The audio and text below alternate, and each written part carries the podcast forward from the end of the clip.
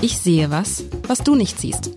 Der Podcast über berühmte Bilder mit Alexander Klar, dem Direktor der Hamburger Kunsthalle.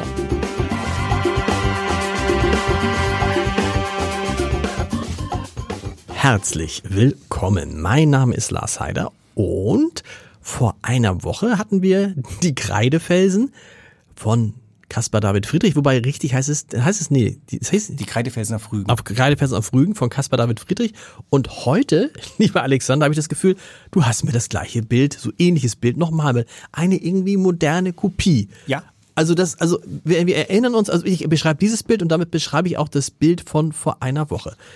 Also man ist es wieder dieser Ort, oben irgendwo auf den Kreidefelsen. Die Kreidefelsen sind diesmal nicht ganz so gigantomanisch wie bei Caspar David Friedrich. Das heißt, ich gehe mal davon aus, dass es nicht von Caspar David Friedrich ist, weil der sicherlich nicht zweimal dasselbe Bild oder so ein ähnliches Bild gemalt hat. Aber man sieht links Kreidefelsen, rechts Kreidefelsen, mittendurch kann man gucken und guckt dann aufs, äh, auf, aufs Meer, auf die Ostsee. Ein Schiff, ein Segelboot am Horizont. Ansonsten ist es so farblich sehr, sehr ähnlich, finde ich. Und dann fragt man sich natürlich, was ist der Unterschied zu dem Bild vor einer Woche? Vor einer Woche, wir erinnern uns, hatten wir drei Personen auf dem Bild. Eine guckte einfach in die Ferne, ein Mann mit verschränkten Armen, und zwei andere guckten in Richtung Abgrund, weil da offensichtlich irgendwas runtergefallen war. Und jetzt haben wir nicht drei Personen, sondern zwei. Und es ist so ein bisschen wie vor einer Woche, die machen etwas, wo man denkt, hä? Also, wir sehen zwei Männer.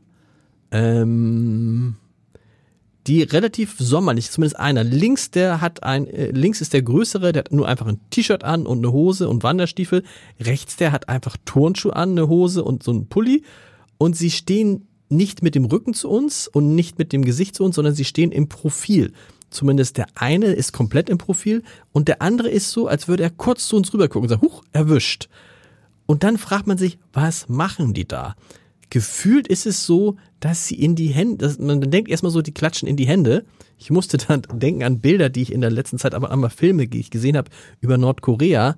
Wann immer da Kim Jong-un auftaucht, dann klatschen die Koreaner, müssen die Nordkoreaner ganz, ganz schnell und hektisch klatschen. Das ist aber nicht, es sieht aus wie dieses Spiel, was, was, was Kinder manchmal machen irgendwie.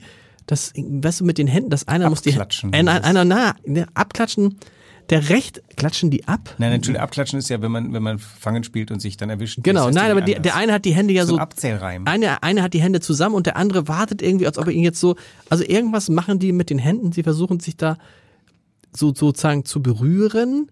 Und irgendwie der, der, der Linke ist ganz konzentriert. Vielleicht ist der derjenige, der wartet, bis sich die Hände des anderen öffnen, um dann da rein zu klatschen oder reinzugreifen oder was weiß ich.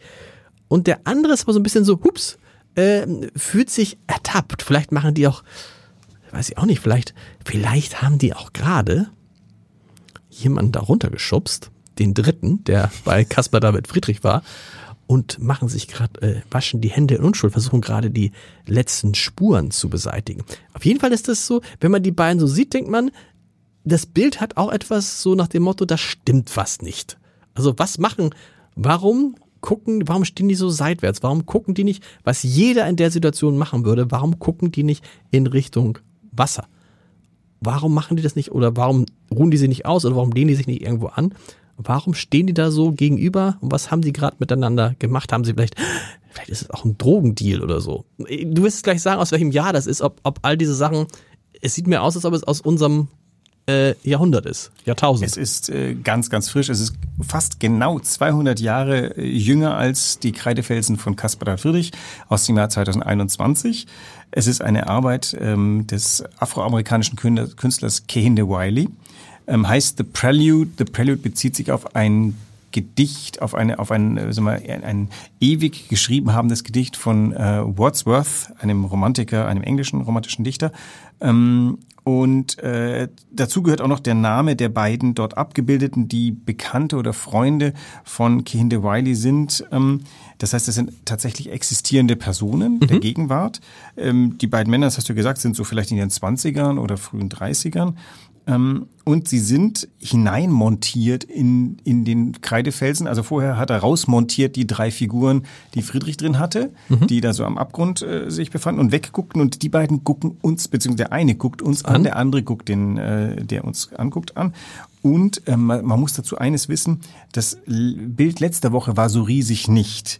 Ähm, das hat gerade mal so 90 Zentimeter Höhe. Dieses hier hat 3,80 Meter, 3,90 Meter okay. Höhe. Das ist ein gigantisches Das Bild. heißt, die Männer sind fast lebens, nee, lebensgroß sind sie Die nicht, sind aber annähernd lebensgroß. Echt? Der, der rechte guckt mir in die Augen, wenn ich davor stehe. Wir haben diese beiden Bilder aufgebaut im Mackart-Saal, also nicht in der Caspar-David-Friedrich-Ausstellung, die gerade. Mackert muss man sagen, großer, grö- ist es der größte Das ist Saal? der Ja, größte Saal des Hauses, in dem auch das größte Bild des Hauses, Genau. äh, der Einzug Karls V., den wir auch schon besprochen hatten. Da haben wir dieses und ein, ein Geschwisterbild, in dem auch der Wanderer paraphrasiert wird, aufgestellt an eigenen Wänden. Ähm, und äh, die, die Bilder sind wirklich fast äh, auf dem Boden auf äh, Drei Meter hoch. 3,80 Meter hoch. 3,80 Meter. 3,87 Meter. hoch. Das kann man sich so ein bisschen mal vorstellen. Also für Menschen, um mal so ein Bild zu haben, ein Basketballkorb hängt 3,5 Meter hoch. Das kann man sich vielleicht aus der Schule, weiß man ja irgendwie, wie hoch das das, ist. Und wenn man da oben dann noch die Oberkante des Brettes nimmt, dann kommt man wahrscheinlich so in die Richtung 360, 380. Also die Oberkante des Bildes fühlt sich sehr weit weg an. Und Ja. tatsächlich sind die Figuren annähernd lebensgroß. Ein ganz klein wenig, also die Augen sind auf meiner Höhe, aber er setzt ein Und was tun die da? Die, äh, ja, das ist ja vielleicht tatsächlich dieses Spiel, was du gemacht hast, wo man da irgendwie so zucken muss und der andere muss, also du musst ähm, deine Hände wegbekommen. Also ein etwas, was äh, junge Männer dieses Alters an und für sich nicht mehr machen. Also Genau. sie tun etwas sehr un, unheroisches, sage ich jetzt mit einfach mal, ähm, angesichts eines unglaublich heroischen Formates. Sie können natürlich aber auch sich eigentlich, kann es natürlich auch sein, dass der, der Linke zeigt ja mit den Händen irgendwie so, so, als ob man, weißt du, wenn, wenn Angler zeigen, der Fisch ist so groß, vielleicht sagt er, guck mal irgendwie, wow, so groß ist, ist hier irgendwas gewesen, die Schlucht und andere, vielleicht sind die Hände gar nicht zusammen, sagt, nee, es ist alles viel, viel kleiner. Es kann auch sein, dass es nur gerade so eine Diskussion äh, ist, in die wir reinkommen, die man mit Händen und Füßen fü führt oder geführt hat. Also da, da das ja nun Zeitgenossen von uns sind, kann ich sagen, ich erkenne das eindeutig wieder als so dieses Schulhofspiel, Okay. ähm, so eine Art Geschicklichkeitsspiel. Aber warum spielen das zwei, äh, wie du sagst, Anfang Na, 30-Jährige hier oder mit dem, warum stehen überhaupt zwei äh, Afroamerikaner in einem Bild, was sowas von eine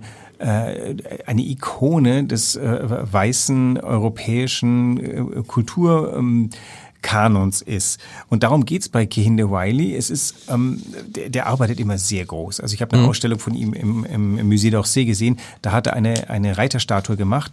Und was er macht, er setzt immer in die Bilder Personal mit afrikanischem Hintergrund ein. Also Afrikaner in Posen oder in Settings, die äh, europäisch weiß besetzt sind. Und ähm, der, der Hinweis ist relativ überdeutlich. Der sagt nämlich, äh, schön die Geschichte, die ihr euch konstruiert hat, aber ähm, äh, erstens, äh, wir spielen mittlerweile auch eine Rolle. Wir haben natürlich eine andere Tradition. Bei uns hat niemand Monumentalbilder gemalt im 19. Jahrhundert. Wir haben andere Sachen gemacht. Aber ähm, euer Narrativ ist A, nicht unseres und B, ähm, wir können das schon auch. Also äh, groß und protzig. Wir haben es auch deswegen in den Mackert-Saal gehängt, um einfach auch mal diese unglaubliche Anmaßung dieser Formate, und zwar sowohl der Formate von Kehinde Wiley als auch von Mackart. Wir haben uns ja sehr daran gewöhnt, dass die europäische Kulturgeschichte immer größer wird und immer anspruchsvoller und auch immer raudihafter. Also es werden Kriege gefeiert, es werden Siege gefeiert, es wird Eroberung gefeiert.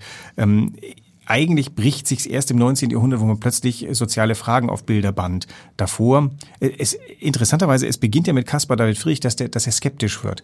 Das ist ja der erste Maler, der sichtlich nicht negativ, aber unglaublich skeptische Bilder malt. Nachdenkliche bis hin zu sentimental, nein, nicht sentimental gar nicht, ähm, äh, nachdenklich bis skeptische Bilder. Mir fällt gerade kein besseres Wort ein.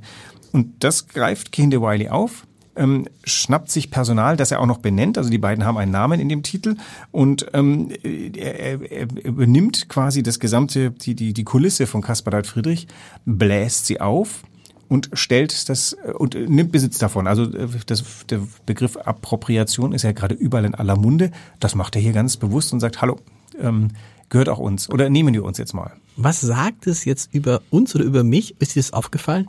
Dass mir ist es bewusst gar nicht aufgefallen, dass es zwei Afroamerikaner sind. Also als, als du es erzähltest, ja, aber ich hätte, ich habe es ja nicht beschrieben. Ich hätte ja sagen können, da sind zwei Afroamerikaner. Hab Das ich gar nicht gesagt. deine Unvoreingenommenheit. Ich habe gesagt, da sind zwei Männer, weil ich auf diese interessanterweise auf diese ganzen, äh, auf diese ganzen, äh, auf diesen ganzen Kontext gar nicht gekommen bin.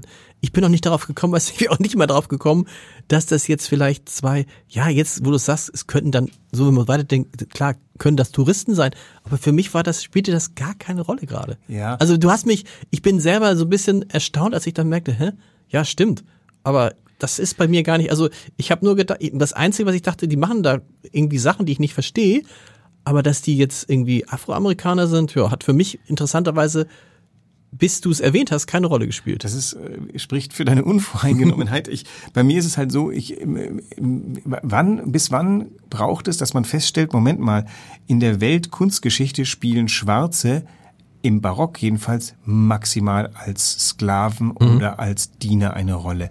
Es gibt ja so gut wie keine Porträts von Schwarzen, die auch noch mit Namen genannt werden. Ähm, was niemandes Schuld ist. Jetzt ist auch nicht, ich gehöre gar nicht zu den Leuten, die sagen, äh, Mensch, was für ein Verlust. Das war einfach so. Ähm, und natürlich kannte man an Königshöfen war so ein schwarzer Sklave oder Diener war halt äh, noch, noch so ein bisschen extra Ding. Das einzige Problem, das führt halt bis ins 19. Jahrhundert, wobei Hagenbeck auch noch irgendwelche afrikanischen ähm, äh, Statisten, ähm, ich weiß nicht, wie bezahlt werden, damit sie wie die Tiere im, im Zoo betrachtet werden können, wo das dann umschlägt. Also die ist, zwischen Europa und Afrika war nie eine unschuldige Verbindung, weil mhm. halt einfach der gesamte Bereich um Europa, auch im, im alten Orient, äh, Afrika war eine Ressource für Sklaven, relativ ähm, klar. Man war irgendwie immer in der Lage, ich vermute mal, andersrum wird es schon auch gewesen sein, denn es gab bestimmt auch afrikanische Stämme, die relativ äh, geschickt darin waren, äh, sich weiße Sklaven zu holen. Es ist aber tatsächlich ähm, dieses Bild geblieben. Und wenn du dann bei uns in die Kunsthalle guckst, ähm, tatsächlich haben wir ein echtes Porträt eines Schwarzen aus den 20er Jahren, mhm. das ihn auch als Person nennt. Ist aber fantastisch selten. Und da. Aus den 1920er Jahren. Aus den 1920er Jahren, mhm. ja. Das werde ich auch äh, nächstes Jahr mal hängen, mhm. weil ich das so interessant finde. Ähm, es ist einfach, es geht, er rüttelt so ein bisschen mal an dem Ding, was für eine Geschichte erzählt er einfach. Und ich bin noch eine Generation, die groß geworden ist mit diesem Bild von, klar sind wir Weißen überall und übrigens haben wir überall gewonnen. Mhm. Und ähm, das in einer so mal unaggressiven Art und Weise macht der Gehindeweile, dreht das um, indem er jetzt einfach ähm, Bilder der weißen Kulturhegemonen ähm, äh, bevölkert mit schwarzen Everyday-Leuten.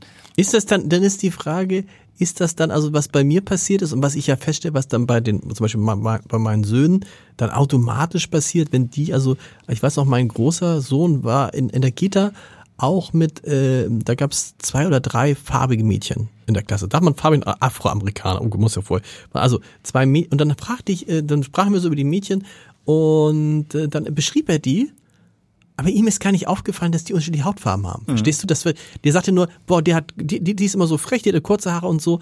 Und das ist doch ein gutes Zeichen, wenn wir sozusagen diese alten Denkschemata eigentlich überwunden haben. Oder umgekehrt ist es ein schlechtes Zeichen, weil wir vergessen, woher wir kommen und wo vielleicht noch Schuld liegt und so weiter und so weiter. Ich würde unter allen Umständen sagen, dass die kindliche Version die richtige ist, ja. weil dann dient Hautfarbe maximal noch zu einer präzisierteren Beschreibung. Aber das Mädchen ist zuallererst mal frech und dann erst äh, genau. dunkelhäutig. Und ähm, das ist ja tatsächlich so, an den Kindern können wir uns ja orientieren. Die nehmen das auch nicht wichtig. Es wird wichtig, weil sich langsam füllt mit, mhm. mit denen verbinde ich das, das, das und das. Und es ist halt qua Historie nicht positiv, sondern es ist, wird dann gefüllt mit lauter Dingen, die es Afrikanern ja schwer machen in der heutigen Welt. Ähm, überhaupt Fuß zu fassen. Also Afrika als ähm, der äh, immer noch geschlagene Kontinent, ähm, in, an, an dessen Geschichte wir ja auch äh, sag mal, Anteil haben, in meistens nicht positiver Weise. Ähm, also jetzt beginnt ja der, der großartige Moment, wo wir uns damit auseinandersetzen können. Und wenn du jetzt sagst, du hättest dann, da müsste man Sorge haben, die eigene Herkunft nicht zu kennen, das trifft ja nicht zu, weil wir definieren uns ja auch nicht aus dem Weißsein und wir definieren uns auch nicht aus dem Nicht-Schwarzsein. Wir definieren uns erstmal aus, keine Ahnung, Deutsch, Hamburger, Mann, und selbst Mann wankt gerade, weil. Ja, aber da, ne, ich, meine, ich meine das mehr so im Sinne von, also wir haben das ja mit dem, in dem Konflikt äh, mit dem, mit, mit im Nahen Osten erlebt. Also, dass es natürlich schon wichtig ist, dass man zum Beispiel weiß, was ist in der deutschen Geschichte passiert im Zusammenhang mit Juden. Dass man also das nicht, also das ist die Frage, ob, ob das dieses, diese Kenntnis, um solche Bilder richtig interpretieren zu können, um auch eventuell ja, ob das eigentlich wichtig ist oder ob das nicht wichtig ist. Ich will noch ein anderes Beispiel. Ich hatte neulich ein Gespräch mit einem Kollegen und ähm, dann fragte ich den Kollegen, sag mal, wo, wo kommst du eigentlich her? So, und der sagte, oh ja, aus dem Iran. Sag ich, nee, nee, ich meine, wo wohnst du in Hamburg? Ich, weißt du, mir, ja, dieses ja. Thema, ich wollte nicht wissen, sozusagen, wo seine Eltern herkamen oder ob er mal im Iran gelebt hat oder so, sondern ich wollte, wo kommst du eigentlich her im Sinne von, weil, äh, weil ich wissen wollte, kommt er jetzt aus Blankenese oder kommt ja, er aus Poppenbüttel oder so. Aber das ist ja lustig, was dann, verstehst du? Aber was, es ist ja umgekehrt auch genau. ganz oft die Geschichte von, ähm, jemand wird gefragt, wo kommst du her? Und er sagt aus, ähm, aus äh, Blankenese. Und dann mag der andere, nein, nein, wirklich. Also wo, wo, wo kommst du denn echt her? Aber diese Frage gibt's noch? Ich glaube schon. Also, ist nicht. Es wird weniger, aber ich denke sicher, das ist immer noch so. Äh, also vielleicht nicht gerade mit afrikanischstämmigen Menschen, aber ähm, wenn du wenn du nicht blond, blauäugig und äh, eine hanseatische Also ich glaube, die Frage habe ich noch nie irgendjemandem gestellt. Weil so, vielleicht auch, weil ich habe mal einmal, mein, mein, mein, mein Schwager hatte mal eine Freundin, die kam, dessen älteren Eltern kamen aus Vietnam. Und wir haben dann äh, den Geburtstag, den 80. Geburtstag, glaube ich, der Oma gefeiert. Und da war die Freundin der Oma, die saß die ganze Zeit vor, die, vor dieser Freundin und guckte die an. Und ich merkte schon, irgendwas stimmt nicht. Und irgendwann beugte sie sich rüber und sagte, Entschuldigung, verstehen Sie eigentlich, was wir sagen? Und äh, die Freundin sagte dann in so einem breiten Bremer Dialekt, so hanseatisch, ja, ich, so weit komme ich ganz gut klar mit dem, was ihr hier so erzählt. Also, und ich glaube, das war das letzte Mal, dass ich ansatzweise, weil man weiß doch, dass ganz viele Menschen, heute Morgen habe ich das gehört, dass irgendwie sagen, äh, äh, es nicht mehr gar nicht mehr so lange dauert, bis dann irgendwie mehr als die Hälfte der Deutschen einen wie auch immer gearteten Migrationshintergrund hat. Und das ist so normal geworden, dass man doch nicht mehr fragt, wo kommst du eigentlich her, sondern die Frage ist, ey, kommst du aus Hamburg oder aus Bremen? Das ist im Zweifel entscheidender, als kommst du aus dem Iran oder aus der Türkei oder keine Ahnung Und woher. da hast du China. auch wieder die Abgrenzung, nämlich ein Bremer ist kein Hamburger, Genau. was vielleicht als Distinktionsmerkmal für beide wichtig ist. Und tatsächlich das also mit, mit äh, keine Ahnung, je- jede Form von du kommst woanders her, war ja immer irgendwann mal für eine Weile ein Problem. Also meine, mein Vater, der ein, der der Flüchtlingsgeneration aus äh, ähm, Schlesien angehört, die sind halt irgendwo hingezogen ins tiefste Schwabenland und da waren die, da waren die Flüchtlinge äh, sowas von nicht wohlgelitten, da waren die die Fremden, da brauchte es gar keine Syrer dafür. Und ähm, das ist die interessantere Frage, wird sich irgendwann mal diese, dieses ähm, Unterscheidungsmerkmal, das dann in wir und die unterteilt, wird sich das gegeben haben? Und ich befürchte erstmal so richtig nicht, weil das natürlich auch so, du sammelst deine Leute um dich, dem sagst, wir sind wir und die sind die. Und dadurch definierst du erstmal Naja, im Moment, wir. geht, im Moment geht's immer in, in die andere Richtung. Im Moment habe ich das Gefühl, dass sozusagen das, das Trennende leider wieder stärker in den Vordergrund tritt und das Gemeinsame in den Hintergrund. Ist das jetzt, das ist ein Zitat von Caspar David Friedrich, aber es ist auch eine Kritik an Caspar David Friedrich? Nein, er nimmt äh, überhaupt gar nicht. Es ist äh, gar keine Kritik an gar nichts. Es ist eigentlich ein total lustvolles Bild Mhm. und wir haben, wir freuen uns total dran, dass das da in dem Mackhartsaal hängt, weil das passt so gut rein. Also wenn, wenn du in den Saal reinkommst, bist du auch gleich gut gelaunt, Mhm. weil das auch so ein bisschen so ein spielerisches Element ist. Und es ist ein Zitat, ähm, Appropriation, wie gesagt, er hat sich den angeeignet, aber ich glaube, er kann sehr davon ausgehen, dass äh, Caspar David Friedrich ähm, äh, wohl wohlwollend genickt hätte ob dessen, weil ähm, er, er, er nimmt den Geist des Bildes auch wieder. Die beiden machen vor diesem Bild etwas ganz anderes. Das war ja auch bei den bei dem Originalbild, dass diese Weite eine Art Gegenpol war zu diesem peinlichen Geschehen des Ich suche meine Brille im Vordergrund. Und ähm, das macht dieses Bild so stark, dass er es richtig gepackt hat an der richtigen Stelle. Trotzdem fragt man sich, wie bei dem, ja, Original kann man gar nicht sagen, es ist ja keine Kopie, wie bei dem Caspar David Friedrich, was machen die beiden da? Würde Caspar David Friedrich heute leben?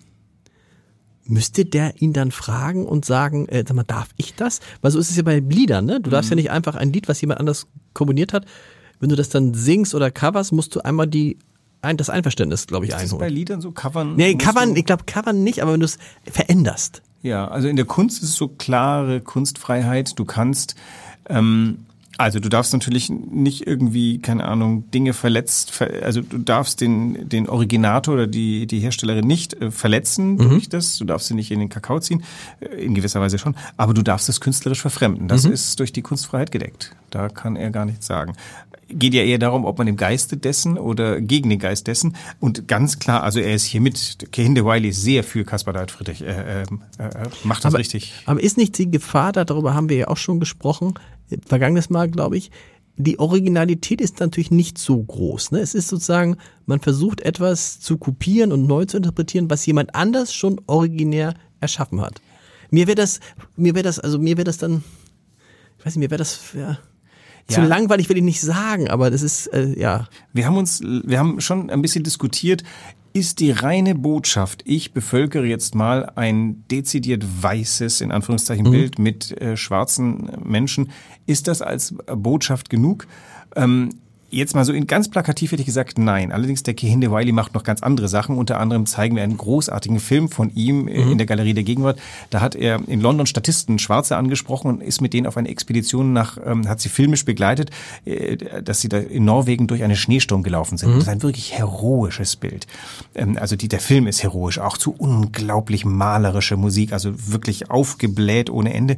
Und das, er macht dasselbe wie hier auch. Er monumentalisiert etwas, das bis dato in seiner Monumentalität nur vom, vom, von Europa oder vom weißen Amerika in Anspruch genommen wurde. Mhm. Und er klaut uns jetzt so ein bisschen grinsend ähm, die schiere Größe und sagt, groß kann ich auch mhm. und schaut auch gut aus. Und ähm, Kunst zitiert ja ganz oft, dass man so so direkt zitiert, müsste vielleicht jetzt nicht sein, aber er wollte halt tatsächlich auch, glaube ich, spielen mit dem Caspar David Friedrich und nimmt eben das als Bühnenbild. Im Endeffekt nimmt er den Caspar David Friedrich wirklich als so einen Hintergrund für eine große Schaubühne. Und das wirkt toll. Also Gibt es mehrere, die das Bild genommen haben und versucht haben, es zu zitieren und zu verändern? Da hätte ich jetzt was gesagt. Da musst du mal in die Galerie der Gegenwart kommen. Der ganze, der ganze zweite Stock lebt von dem Thema, wie gehen Menschen heute, wie gehen Künstlerinnen heute mit, noch mit Caspar David Friedrich nee, Ich meine, diese speziell die Kreide, das, das weiß ich. Ah. Aber speziell die Kreidefelsen wurden die öfter noch äh, ja. gemalt oder gezeichnet. Von Caspar David Friedrich noch mehrfach, mehrfach, gezeichnet. Und von anderen? Ähm, ich glaube, die waren schon durch die Jahrhunderte, gerade im 19. Jahrhundert, immer wieder Ziel, gerade nach Caspar David Friedrich von Malern, aber niemand hat das so gemalt. Die wurden dann immer, Maler nach Caspar David Friedrich machen entweder schöne Landschaften, mhm. richtige Landschaften, ähm, oder aber per Personen, aber nicht dieses, diese sonderbare, un, unerklärliche, an dem wir ja letztes Mal schon uns die Zähne ja. ausgebissen haben, die, diese Figuren in der Landschaft, von denen wir nicht wissen, was sie da machen.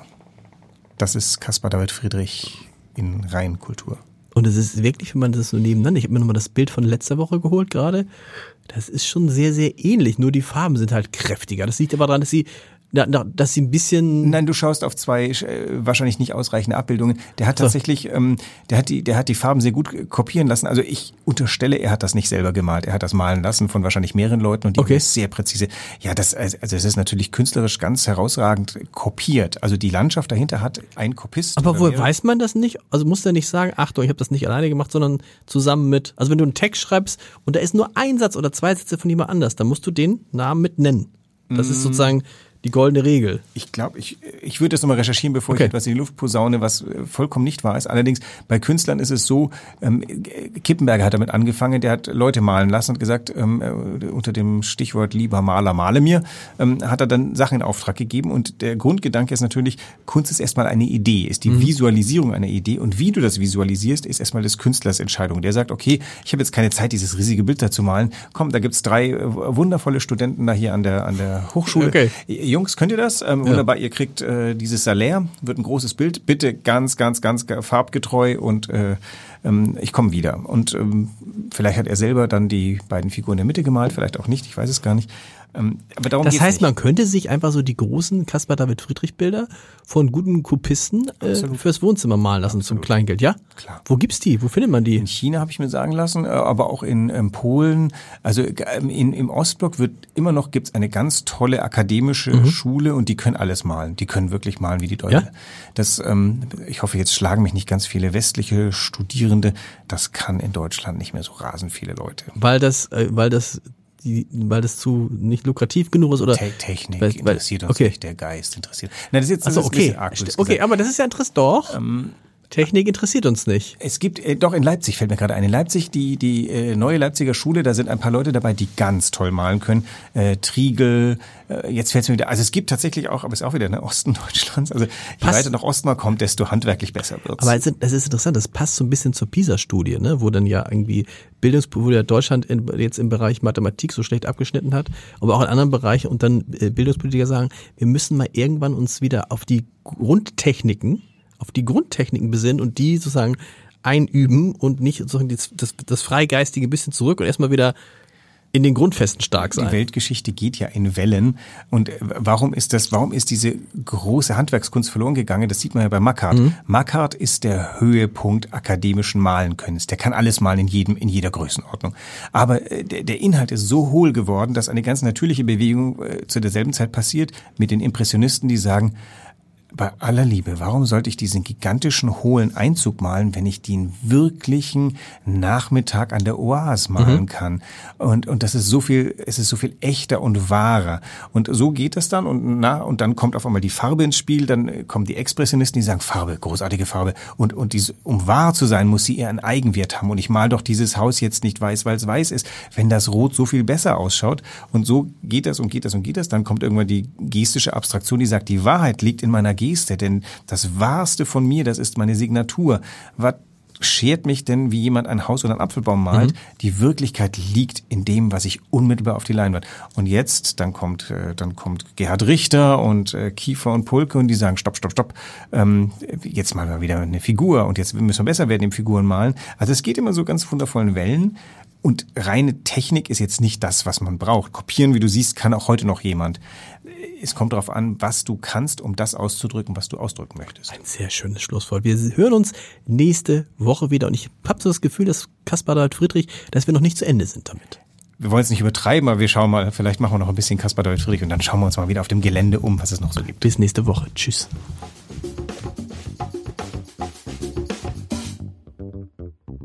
Weitere Podcasts vom Hamburger Abendblatt finden Sie auf abendblatt.de slash podcast.